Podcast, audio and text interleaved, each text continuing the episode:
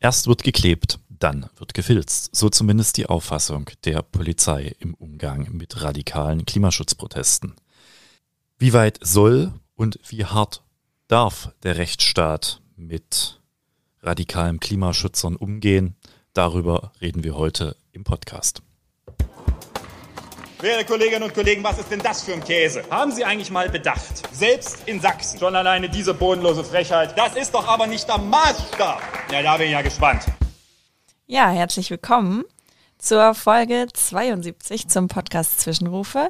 Endlich wieder regulär im Zwei-Wochen-Takt. Und mir gegenüber sitzt wie immer Valentin Lippmann, Abgeordnete der Bündnisgrünen im Sächsischen Landtag.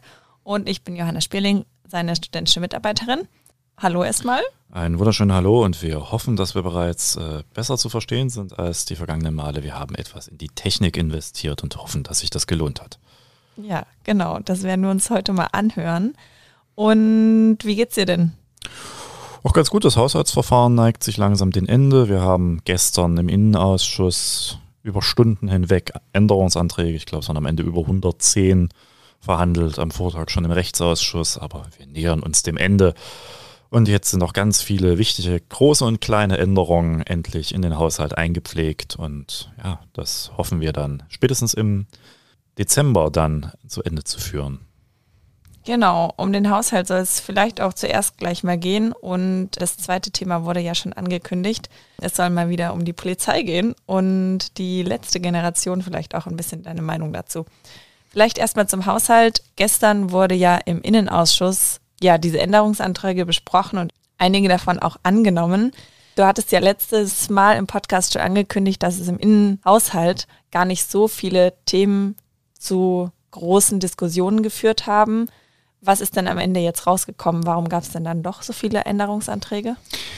Ja, es gibt schon immer relativ viele Diskussionspunkte im Innenausschuss und das gilt ja auch so ein bisschen als der, ja, ich sag mal, der Nahkampfausschuss des äh, Parlaments. Da Innenpolitik ist eher das etwas holzigere Gewerbe und da wird auch gerne mal sehr umfassend und nicht immer nur mit äh, den luzidesten Argumenten gekämpft.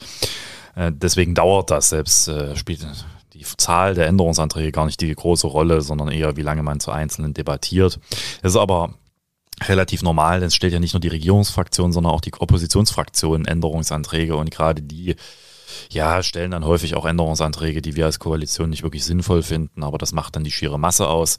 Und viele Änderungsanträge sind natürlich auch eher dann in der Umsetzung technischer Natur, aber dahinter steckt natürlich auch ganz viel Politik. Und äh, ja, es ist gar nicht so, dass der Innenhaushalt so koalitionsseitig so strittig gewesen ist, sondern wir haben eher nochmal ganz viele Dinge obendrauf gelegt auf den Haushalt, haben nochmal mehr Geld in die Hand genommen für die wichtigen Themen im Freistaat, insbesondere für den Bevölkerungsschutz im Freistaat Sachsen, aber auch in der Sportförderung nochmal sehr viel Geld in die Hand genommen. Wir haben die Verwaltungsfachhochschule in Meißen nochmal ähm, deutlich, äh, deutlicher gestärkt als ursprünglich geplant. Wir haben die Demokratieförderung aufgestockt und ganz, ganz viele auch kleinere Projekte in diesem Haushalt verwirklicht. Und das zeigt dann im Gesamtbild, dass das eben dann auch sehr viel quasi ist, was wir da noch an der einen oder anderen Stelle nachgebessert haben. Genau, vielleicht zu den ganzen Summen. Der komplette Doppelhaushalt umfasst ja fast 50 Milliarden Euro. Das ist ja richtig, richtig viel. Wie viel ist denn ungefähr für den Innenhaushalt geplant? Das kann man natürlich jetzt äh, sagen, man guckt in den Einzelplan rein, dann äh, wird man schlauer, aber das ist immer so ein bisschen vorsichtig, äh, mit Vorsicht zu genießen, weil so ein, so ein Haushalt natürlich auch äh, sehr unterschiedlich aufgebaut ist. Insgesamt gibt es so sehr große Haushalte, das hatten wir beim letzten Mal schon, äh, das sind klassisch die personalstarken Haushalte. Da ist natürlich insbesondere der Kultushaushalt sehr, sehr stark bei, aber natürlich auch der Innenhaushalt, weil natürlich die Polizei dabei ist und das sind so die beiden großen Klopperhaushalte zusammen mit den äh, Hochschulen, die natürlich auch sehr insgesamt mit sehr viel Personal auch ein hohes äh, Volumen aufrufen. Insgesamt aber ist, muss man dann jeweils sehen, innen ist ein sehr breites Spektrum. Ja. Wir machen quasi im Innenhaushalt von wirklich Polizei über Verfassungsschutz bis hin aber eben zur Sportförderung relativ viel. Ich hatte beim letzten Mal, glaube ich, schon gesagt, wir sind, sind mittlerweile froh, dass wir nicht mehr für den Wohnungsbau zuständig sind, weil das war auch immer noch richtig Geld, worum, was da verteilt werden musste. Okay, und was wurde denn an Änderungsanträgen von der Bündnisgrünen Fraktion oder vielleicht von dir auch vorrangig da eingebracht? natürlich uns als Koalition auf viele Änderungsanträge geeinigt. Wie ich ja schon gesagt habe, ein sehr breiter Haushalt. Wenn wir so drei große Schlaglichter setzen, die wir jetzt im Innenausschuss auch quasi erstmal über die Bühne gebracht werden.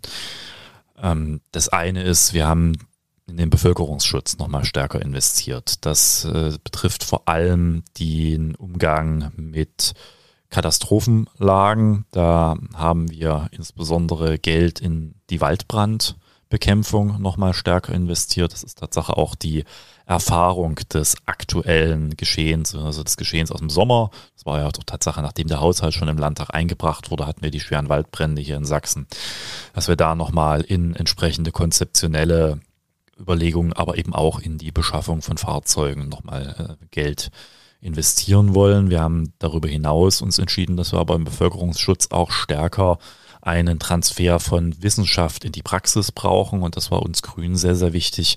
Wir haben uns daher für ein Institut für Bevölkerungsschutzforschung eingesetzt, das jetzt mit dem Haushalt auch untersetzt wird und dann erstmal nächstes Jahr eine Konzeption dazu gebaut wird und dann hoffentlich ab dem übernächsten Jahr das Ganze auch als Institut ans Netz geht. Das ist sehr wichtig. Es gibt viel Forschung in dem Bereich, allerdings ist der Transfer in die Praxis immer das Problem. Also wie kommen die Ideen, die beispielsweise zur Stärkung von Resilienz der Bevölkerung, die zur zum Umgang mit Katastrophenlagen ja existieren, wie kommen die eigentlich vor Ort dann in der Praxis an, also bei den Hilfsorganisationen, bei den Feuerwehren, auch bei der Polizei.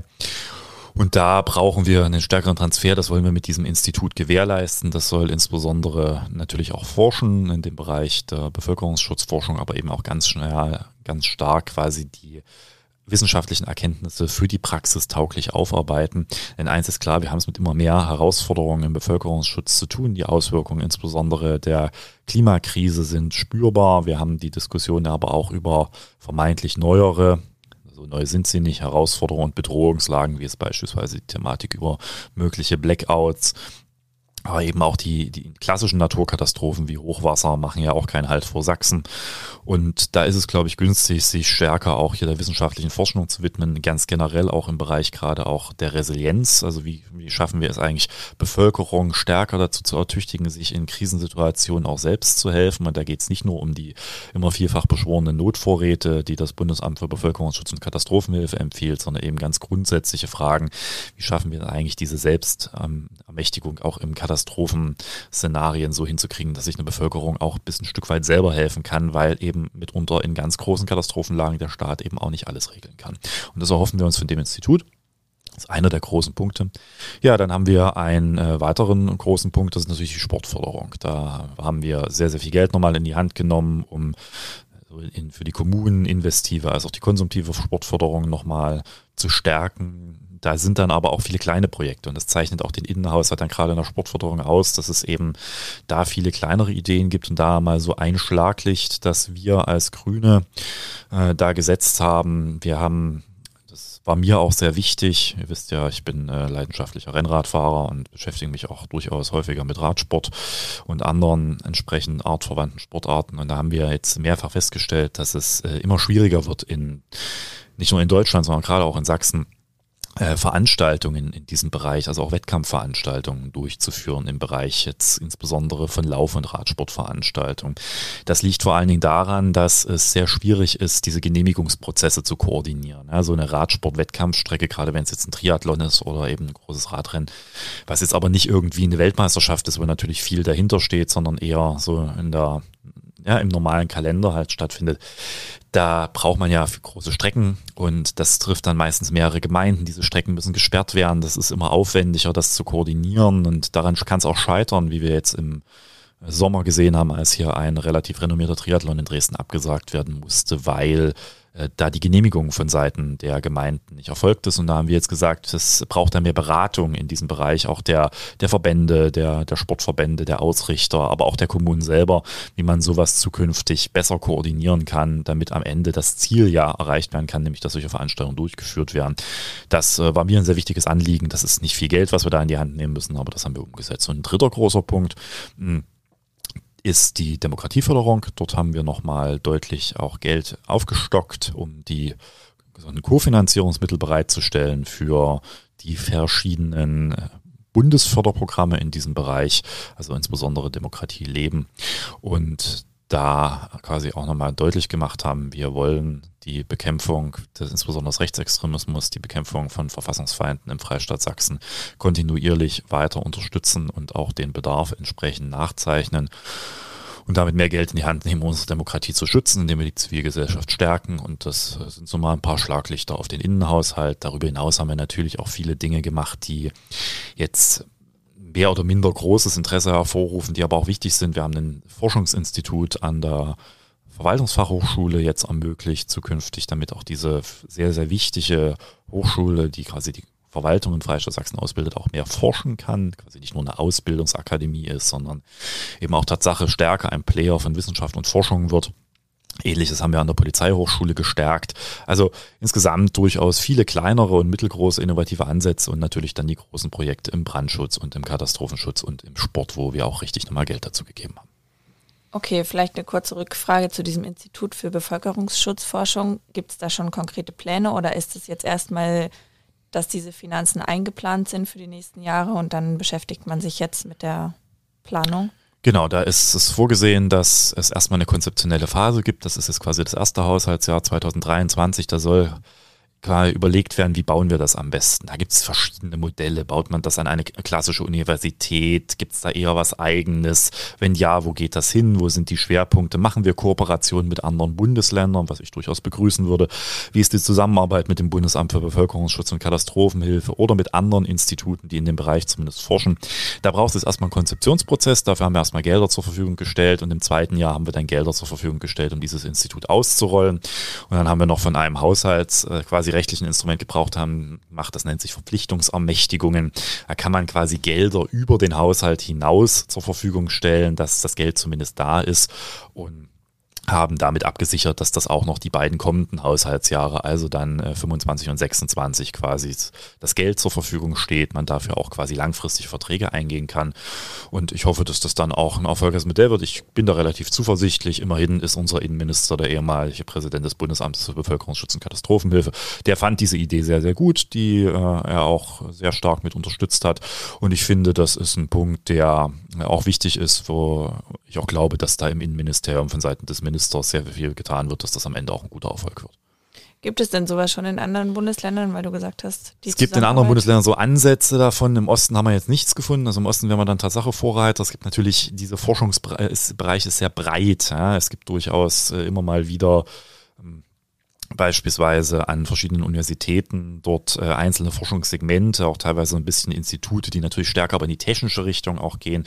Hm, wir hatten jetzt in der Sachverständigenanhörung dazu, dass äh, gibt dann immer noch so Sachverständigenanhörungen zu den Änderungsanträgen. Da spielen diese Haushaltsänderungsanträge eher selten eine Rolle. Haben wir jetzt aber bewusst mal einen Sachverständigen eingeladen von der Universität Tübingen, der dort äh, beschäftigt ist in äh, Bereich eher e Wissenschaftsethik und Sicherheitsforschung, der quasi aber nochmal dargelegt hat, wie man sowas gründen kann, weil die auch relativ viel mit den Bundesbehörden in dem Bereich und auch den Trägern zu tun haben und der auch nochmal sehr deutlich gemacht hat, was so, dass man das eigentlich ganz gut auch an der Universität andocken kann und wie dann so der Wissenschaftstransfer, äh, der Wissenstransfer dann funktionieren kann. Das war eigentlich ganz interessant und hat auch nochmal gezeigt, dass das wirklich gut umsetzbar ist und hat auch eine, eine gute Unterstützung durchaus jetzt auch erfahren. Okay, zu den generellen Punkten, wie das jetzt die Steuererhöhung und so auf Sachsen zukommt, würden wir vielleicht dann im Dezember in den Haushaltspodcasts nochmal besprechen. Genau, da können wir jetzt schon ankündigen, dass wir die Fraktionsvorsitzende der Grünen im Sächsischen Landtag, die ihrerseits auch die Haushalts- und Finanzpolitische Sprecherin ist, zu Gast haben, um mit ihr über so ein paar grundsätzliche Fragen, vor allem über die Schuldenbremse, aber eben auch über das Thema Steuererhöhung zu reden. Genau, also wenn euch das interessiert, dann könnt ihr dafür auf jeden Fall schon mal Fragen schicken. Aber deswegen werden wir das jetzt nicht mehr sehr detailliert besprechen. Genau. Der Innenhaushalt ist ja jetzt so, die Änderungsanträge sind angenommen und werden jetzt vermutlich ins Plenum kommen in das nächste und da werden sie dann hoffentlich beschlossen? Ja, ist noch so eine Zwischenstufe. Es gibt noch die sogenannte Klausur des Haushalts- und Finanzausschusses. Da muss tatsächlich jeder Änderungsantrag nochmal eingebracht, behandelt und abgestimmt werden. Und das ist dann die Grundlage, das, was der gemacht hat. Also wir haben jetzt quasi nur die Vorarbeiten gemacht. Das ist das, was dann Grundlage der Plenardebatte ist. Und das Plenum wird dann am 19. und 20. Dezember sein. Dann gibt es nochmal die Generalaussprachen zum Haushalt. Zu jedem Einzelplan gibt es eine Aussprache und dann auch zu ganz vielen einzelnen Änderungsanträgen, die dann nochmal dort nur noch von der Opposition eingereicht werden, weil so, dass quasi unsere Änderungsanträge dann schon in der Beschlussempfehlung für das Plenum angenommen sind, sodass die Koalition dann keine eigenen Änderungsanträge mehr stellt. Die sind quasi schon integriert in den Beschluss. Dann gibt es quasi noch das große äh, quasi Schaukämpfen der Opposition darum, wer hier die besseren Konzepte hat und dann äh, wird der Haushalt beschlossen. Das sind dann meistens sehr lange Sitzungen, die gehen auch bis weit nach Mitternacht, weil es in der Regel sehr viel Aussprachebedarf gibt. Okay, alles klar. Dann dazu mehr im Dezember und wir gehen zum zweiten Thema über, würde ich sagen.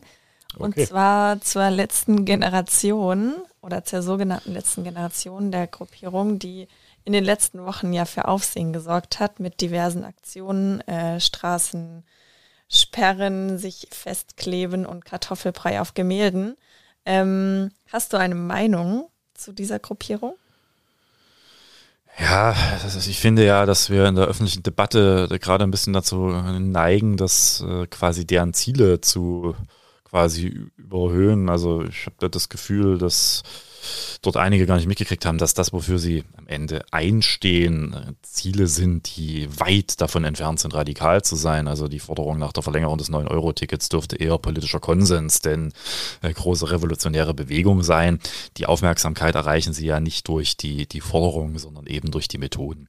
Und bei den Methoden sage ich, ähm, da gibt es verschiedene, über die man streiten kann. Bei Sachbeschädigung hört der Spaß auf, das ist ganz klar. Da sind wir im Bereich auch von Straftaten, äh, für die ich auch kein Verständnis habe. Und Jetzt sind wir eher in anderen Diskussionen ja in der Vergangenheit auch gewesen, die man davon abgrenzen muss. Das ist die Frage von Blockaden, von Straßen.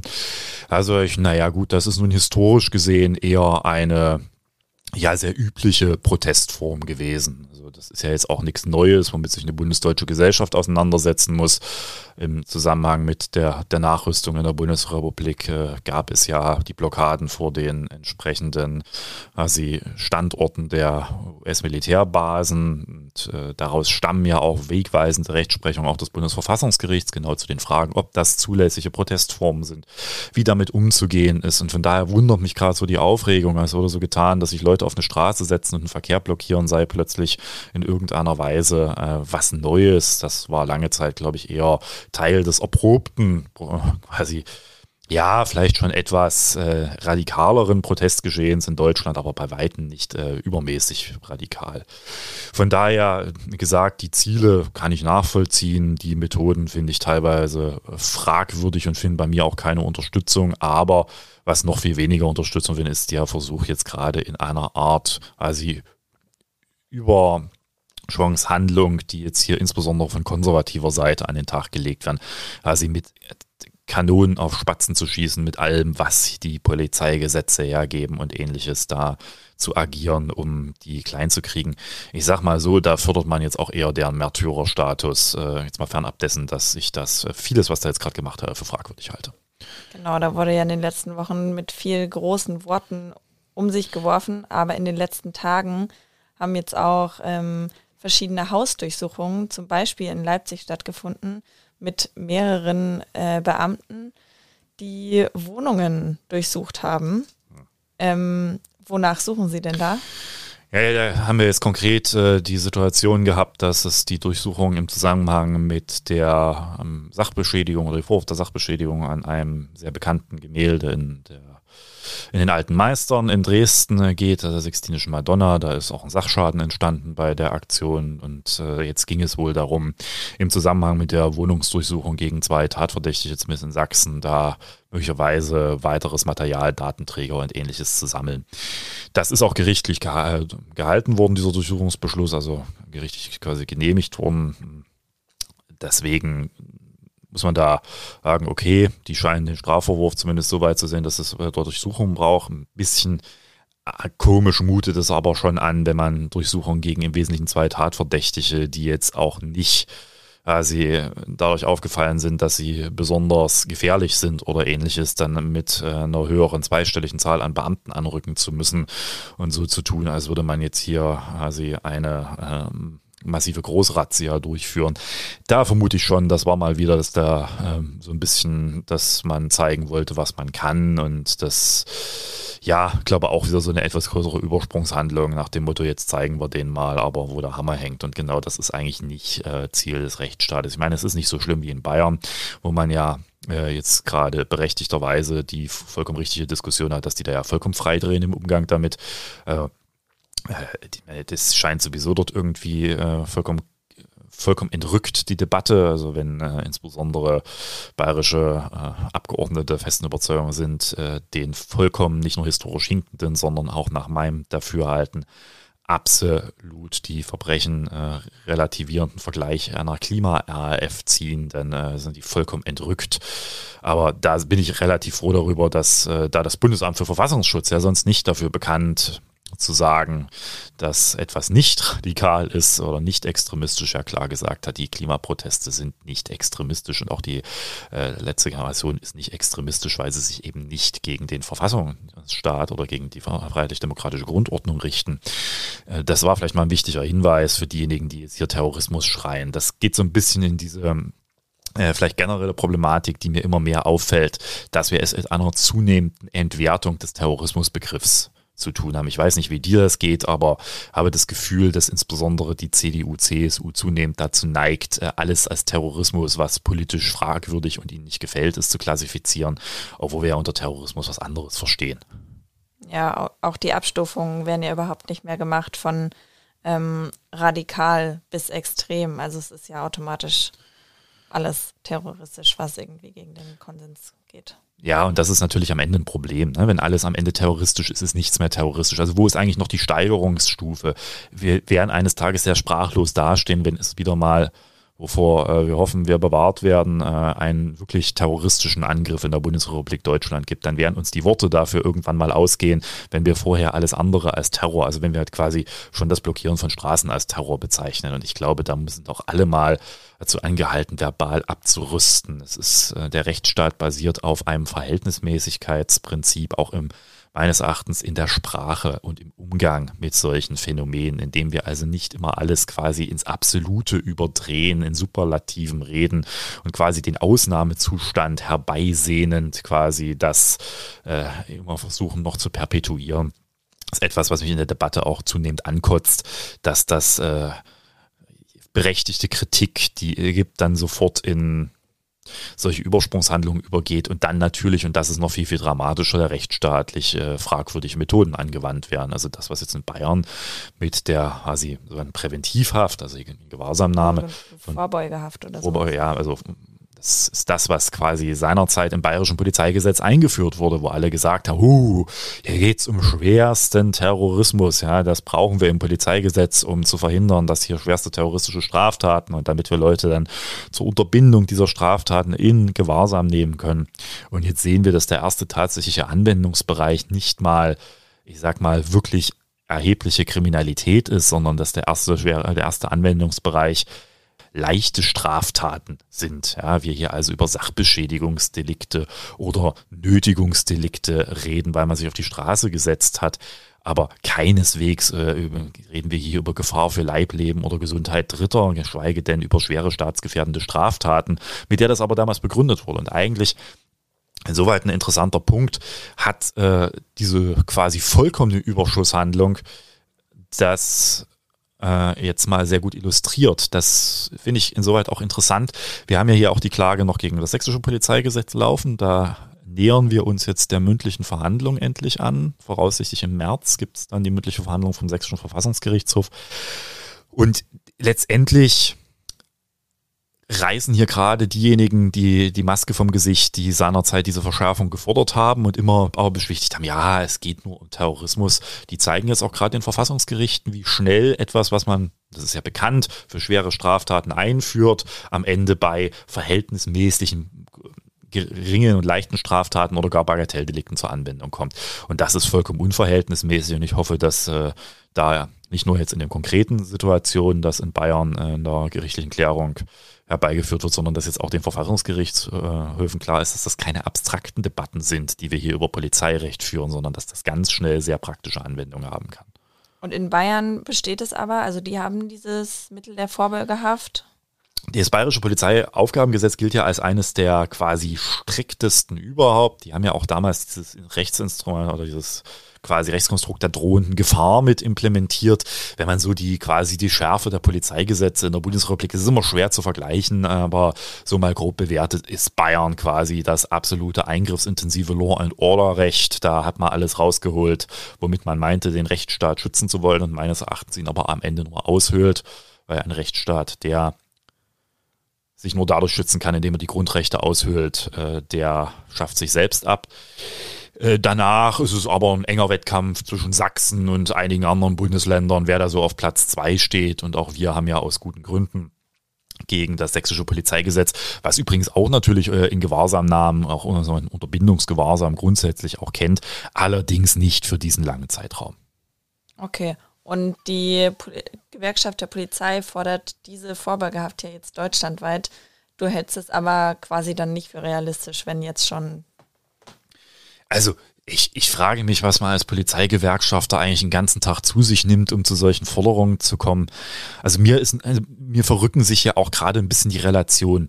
Ja, es hat keiner im Zusammenhang mit der Corona Pandemie und den massiven, teilweise gewalttätigen Protesten gegen die Corona-Maßnahmen, die sich an keine Regeln halten, hat das keiner gefordert. Ja? Dass die auch übrigens haufenweise den Verkehr mit ihren nicht angezeigten Versammlungen lahmgelegt haben, hat keinen interessiert. So, und jetzt hat man offenbar aber so ein griffiges Feindbild von der konservativen Seite gefunden, nach dem Motto, jetzt zeigen wir es denen aber mal. Und äh, ich finde diese Forderung aber witzig. Es handelt sich um eine Pervertierung des Rechtsstaates, wenn wir beginnen, derart Art überlange Präventionshaft oder Unterbindungsgewahrsam oder wie auch immer man das am Ende nennen will, ein einzuführen, teilweise auch noch mit fraglichen quasi Verfahrenskonstrukten, also Frage, ob das auf richterlichen Beschluss erfolgen muss oder ähnliches, das äh, ist das ist äh, indiskutabel in einem freiheitlichen Rechtsstaat. Und erst recht, wenn es hier um die Bekämpfung von quasi politisch vielleicht nicht opportunen Meinungen, die sicherlich auch mit radikalen Protestformen, die mir, wie gesagt, in Teilen auch nicht gefallen und die, ich glaube, auch teilweise kontraproduktiv sind, versucht werden durchzusetzen. Aber wenn man Instrumente, die für schwerste terroristische Straftaten äh, quasi oder zur Verhinderung derselben implementiert wurden, nun quasi dazu nutzt, dass man faktisch beweist, dass man im Zweifel jeden Bürger und jede Bürgerin, wenn sie sich nicht so verhält, wie man es erwartet, äh, dann am Ende quasi in Ansatz bringt, dann ist klar, dass das äh, gegen jedwede grundfreiheitliche Überlegung unseres freiheitlichen Verfassungsstaates verstößt und dass man dort intervenieren muss. Also das äh, wird es nicht geben, da gehe ich von aus und ich gehe auch davon aus, dass äh, insoweit, das ist meine Hoffnung, möglicherweise die bayerische, äh, die bayerischen Sicherheitsbehörden sich da selbst einen Bärendienst erwiesen haben, äh, indem sie jetzt eben das aufgezeigt haben, vermute ich, dass vielleicht der ein oder andere Richter an den zuständigen Verfassungsgerichtshöfen sich jetzt dreimal überlegt, wie er mit solchen Instrumenten, die eine vollkommene Entgrenzung quasi staatlicher Eingriffsbefugnisse und eine Aushöhlung von Bürgerrechten sondersgleichen darstellt, umgeht. Und deswegen ist mein Appell nicht irgendwas auszuweiten, sondern diese Schritte ganz, ganz schnell wieder zurückzunehmen. Zumal ja äh, diese Protestaktionen der letzten Generation jedenfalls nach eigenen Aussagen immer in Absprachen stattgefunden haben, also angekündigt und in Zusammenarbeit mit der Polizei. Es wird zumindest für die, äh, für die Straßenblockaden äh, behauptet, es entzieht sich jetzt meiner Kenntnis, ob es in jedem Einzelfall so ist, aber es ist ja meistens auch offenkundig gewesen, dass schon einen Tag vorher in der Presse stand, dass die morgens irgendwo sitzen. Ja, also das ist ja nicht so, dass das Clandestin geplant war. Und am Ende muss ich sagen, wir, wir höhlen hier quasi auch Grundsätze der, des äh, Versammlungsrechts mit aus. Man muss selbst bei solchen Blockaden immer die Frage stellen, ob sie bis zu einem gewissen Zeitpunkt natürlich auch eine zulässige Versammlung darstellen. Und das ist meines Erachtens auch relativ klar. Dieses hier wird gerade mit Pauschalitäten wieder argumentiert, die das Bundesverfassungsgericht äh, vollkommen anders gesehen hat in der Vergangenheit. Wir haben in diesem Podcast schon mal im Zusammenhang mit der Blockade vor diesem DHL-Hub äh, am Flughafen Leipzig-Halle über diese Fragen diskutiert. Da könnt ihr vielleicht nochmal reinhören, dass eben beileibe nicht so ist, dass jede Blockade einer Straße eine strafbare Nötigung darstellt, sondern dass immer die Grundsatzfrage in Abwägung zu bringen ist, ob das nicht möglicherweise eine durch das Grundgesetz geschützte Versammlung Verhandlung darstellt und dass das eine Abwägung darstellt. Das hält natürlich von der Frage der Zeit, die sie da sitzen, äh, wie quasi auch die Eingriffswirkung ist. Das ist alles natürlich zu diskutieren, aber es ist in dieser Pauschalität, dass hier gesagt wird, es ist per se strafbar, strafbar das ist beileibe nicht so, sondern ganz, ganz äh, anders. Gerade bei auch der Wahl der Protestform hat das Bundesverfassungsgericht immer wieder gesagt, dass natürlich eine große Freiheit besteht. Und gerade wenn es ein, ein Bezugspunkt auch gibt zu dem jeweiligen Handeln, da kann man sagen, naja, wenn man gegen viele Autos ist auf der Straße und mehr CO2-Ausstoß, äh, dann ist es vielleicht auch legitim, Autos äh, zu blockieren. Das zumindest versammlungsrechtlich gesehen, weil das quasi auch diejenigen trifft, die man quasi dadurch auch ja aufrütteln will, zu sagen, hier fahrt mal weniger Auto, indem sie dann im Stau stehen. Das ist natürlich ein Zusammenhang, der dort gegeben ist. Genauso wie eben bei diesem DHL-Hub, äh, wenn man genauso gegeben ist, wenn man sagt, okay, wir wollen weniger Flugverkehr. Das sind alles Dinge, die müssen dort quasi in Anschlag gebracht werden und überprüft werden und ob das dann am Ende verhältnismäßig ist. Und ich sehe dem relativ gelassen ins äh, Auge, dass ich hab, damit muss eine Gesellschaft ja auch leben und dass wir alles versuchen an vielleicht auch äh, schmerzlichen Protestgeschehen zu reglementieren oder zu verbieten, das ist äh, schmerzt mich als Liberalen, weil wir können eigentlich in dieser Gesellschaft sowas auch aushalten, ohne dass wir dort mit solchen absurden Debatten über Terrorismus und Präventivhaft agieren müssen, sondern äh, ja, man macht am Ende auch mit diesem Handeln die Protagonistinnen und Protagonisten ja auch stärker. Ja, und man gibt ihnen vor allem ja eigentlich genau die Aufmerksamkeit, die sie haben wollen. Ähm, ich finde eigentlich ganz spannend in der Debatte, dass gleich zu so harten Worten gegriffen wurde und nicht erstmal vielleicht eine Debatte zu zivilem Ungehorsam geführt wurde. Ja, obwohl ich schon beim zivilen Ungehorsam immer sehr vorsichtig bin. Ich glaube, dass das hatten wir schon mal in einer der Podcast-Folgen miteinander diskutiert. Bei zivilen Ungehorsam sage ich, da nehme ich ja bewusst eine Bestrafung auch in Kauf hier sind wir gar nicht. Also gerade wenn ich, wenn nach meinem Dafürhalten, wenn sie sich auf eine Straße setzen, das ist kein ziviler Ungehorsam, das ist eine vom Grundgesetz geschützte Variante äh, des Protestes in Form einer Versammlung, zumindest bis zu einem gewissen Punkt. Äh, da brauche ich nicht über zivilen Ungehorsam reden. Ja, bei den äh, Klebeaktionen, äh, wenn es um Sachbeschädigung geht, da kann man jetzt die Frage stellen, ist das ziviler Ungehorsam? Da würde ich aber sagen, ja, da fehlt mir irgendwie so der, der wirkliche Aspekt des zivilen Ungehorsams im Sinne von, dass damit quasi auch eine wirkliche funktionale Appellwirkung auch verbunden ist. Das ist ich weiß nicht, was äh, das Kartoffelbrei werfen auf Gemälde für zivile Ungehorsam sein muss. Das halte ich einfach nur für blöd. Okay, ja, vermutlich die Schlagzeile, damit sie dann in den Talkshows zu Wort kommen. Das ist ja, ne, das ist ja nicht, nicht unbekannte Variante, sondern nach dem Motto, wir müssen radikale, äh, Radikales tun, damit man auf uns aufmerksam wird. Aber ich glaube, da gibt es auch noch Abstufungen. Aber ja, das ist mir halt auch äh, sehr übel aufgestoßen, dass quasi, und das ist, glaube ich, auch ein Mechanismus purer Angst, weil natürlich die gesellschaftlichen Fragen, die dahinter stehen, äh, durchaus relevant sind hm, dass man da zu solchen quasi Superlativen die ganze Zeit greift. Und am Ende funktioniert's ja auch. Es wird ja dann in den Talkshows oder wo auch immer nicht darüber diskutiert, ob das Grundanliegen etwas ist, mit dem man sich äh, stärker identifizieren müsste. Gut, sagen, über Klimaschutz wird sowieso sehr viel geredet, aber trotzdem, sondern es wird über die Methoden diskutiert. Und naja, das dann hat man, haben eigentlich diejenigen ihr Ziel erreicht, die quasi das versucht haben, so stark aufzuladen. Am Ende ist der Leidtragende dieser Diskussion unser freiheitlicher Rechtsstaat und deswegen sollten wir aufhören, jetzt alles zu dramatisieren, was nicht zu dramatisieren ist.